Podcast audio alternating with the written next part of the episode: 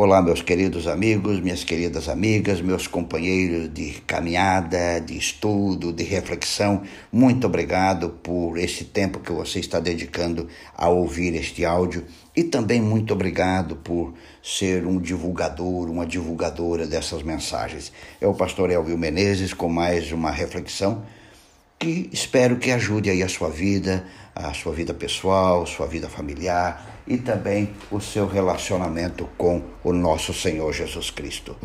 A mensagem de hoje está baseada no Salmos 42, o verso 11, e diz assim: Por que você está assim tão triste, ó minha alma? Por que está assim tão perturbada dentro de mim? Põe a sua esperança em Deus, pois ainda o louvarei ele é o meu Salvador, o meu Deus. Aqui o salmista ele está vivendo a vida real. A vida desse mundo de pecado chegará em alguns momentos que nós temos que conversar conosco mesmo. Vivemos em um mundo com muitas dificuldades, com muitas provas, com muitos desafios. E chegará um ponto, meu amigo, minha amiga, que você vai ter que conversar com você mesmo. Porque as dificuldades serão tão grandes as provas serão tão intensas e tão contínuas que você precisa parar e fazer a pergunta que o salmista faz. Ele começa fazendo segui o seguinte questionamento: Por que você está assim tão triste? Segunda pergunta: Por que você está tão perturbado? A tristeza e as dificuldades fazem parte de nossa, de nossa vida.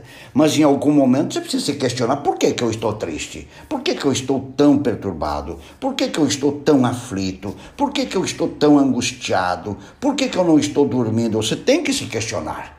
A gente geralmente questiona os outros. Geralmente questionamos por que os outros estão fazendo, por que deixar de fazer, mas chegará um ponto em nossa caminhada, em nossa experiência de vida, que nós vamos ter que ter uma conversa conosco mesmo.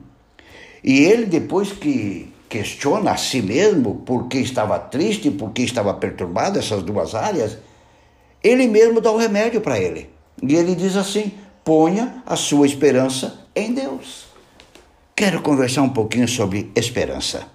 Os dias são difíceis, os dias nos deixam tristes, é verdade. Os dias nos inquietam, é verdade. Os problemas são grandes, sim, tudo está certo. Mas eu quero conversar com você um pouquinho sobre esperança. E para ilustrar o que é esperança, o bem que ela faz em nós, quero ler para você uma pesquisa. Esta, essa informação, então, é, é, séria, não é criada como uma ilustração, é uma pesquisa é, real e essa pesquisa eh, foi feita sobre, eh, usando melhor, eh, ratos. E diz a, a pesquisa que alguns ratos foram colocados em um tanque cheio de água. O tanque tinha beiradas lisas e assim os ratos não podiam fugir nem descansar.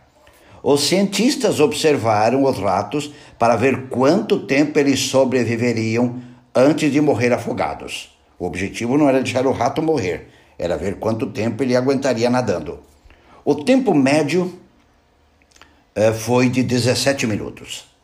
Então, a experiência foi repetida eh, com um segundo grupo de ratos. Desta vez, os ratos foram resgatados pouco antes de se afogar. Foram secos, voltaram para a gaiola, foram alimentados e lhes permitiram brincar.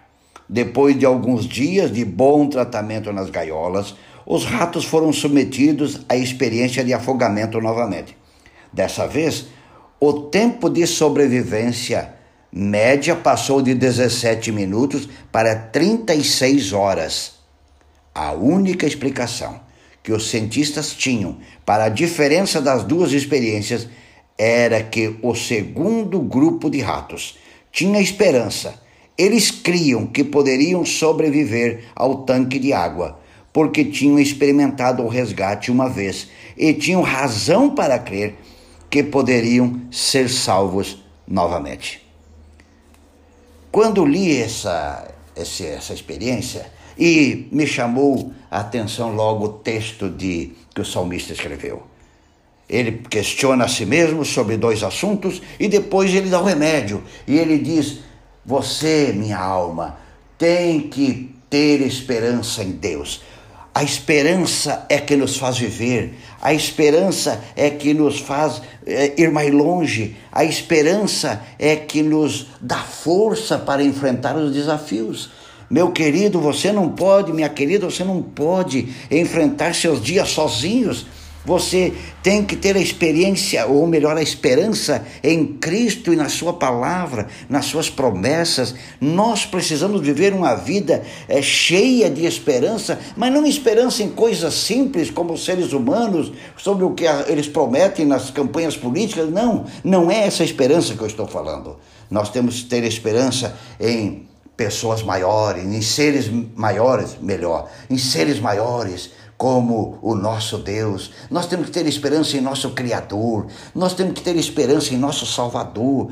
Nós não podemos viver aqui agarrados em nós mesmos, naquilo que nos cerca. Nós precisamos ter os nossos olhos voltados para Jesus. Ele vai nos tirar daqui, ele vai nos resgatar, ele virá no tempo dele tirar seus filhos daqui. Essa esperança tem que dominar a vida de todos nós. Os ratos passaram de 17 minutos para 36 horas. Por quê? A única explicação que os cientistas encontraram era a esperança. A esperança faz você viver mais. A esperança faz você ir mais longe. A esperança faz você, de fato, viver uma vida melhor aqui nesta terra. Pense nisso e um grande abraço.